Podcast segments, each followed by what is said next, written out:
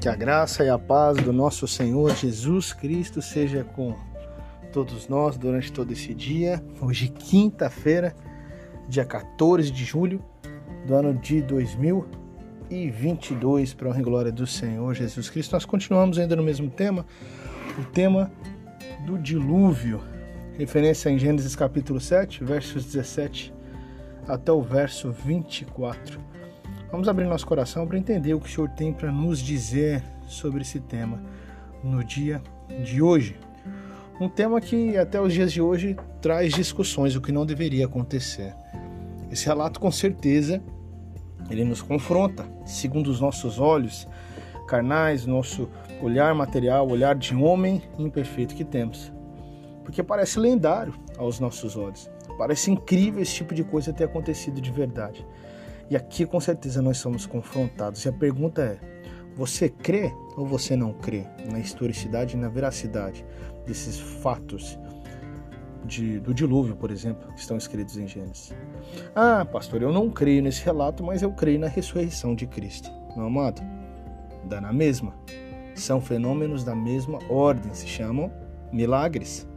Ou agora nós vamos escolher os milagres em que nós acreditamos e os que nós não acreditamos. Né? Vamos escolher os milagres em qual nós cremos. É, e aí, se vamos fazer isso, qual o critério que nós vamos utilizar? Qual a base bíblica? Qual o fundamento para isso? Né? Escolher uma parte da Bíblia e outra não. Porque ou a Bíblia toda é a palavra de Deus, ou nós ficamos com o subjetivismo, né? com, que aquilo, com aquilo que a gente acha, segundo o nosso próprio pensamento. E aí, meus amados, vamos sucumbir com toda certeza como tem acontecido com muitos por aí, né? Teoria da evolução, naturalismo filosófico, marxismo cultural. E aí ficamos à mercê do que se encontra nos livros acadêmicos de hoje.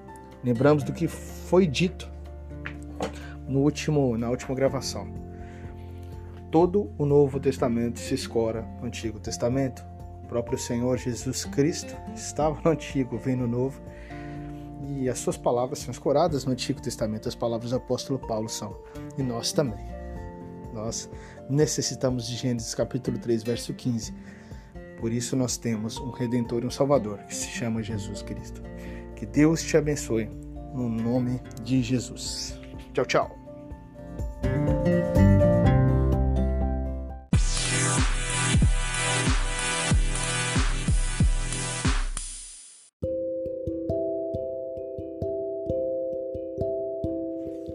Amém, Senhor Deus e Pai Todo-Poderoso, muito obrigado por esse dia.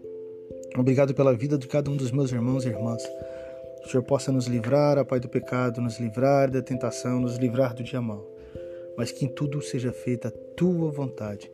E que teu amor, a tua graça, Pai, soberania do Senhor, venha sobre nós, sobre cada um de nós, sobre a nossa família, Pai Oh Deus, que a tua graça, a tua misericórdia nos livra e nos esconda debaixo das tuas asas, debaixo da tua proteção, Pai.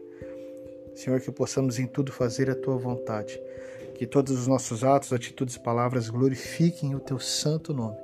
Possamos ser santo como o Senhor é santo. Que o Senhor possa abençoar o nosso trabalho, o nosso lar, os nossos filhos, os nossos relacionamentos. Que sejamos luz onde estivermos, em nome de Jesus.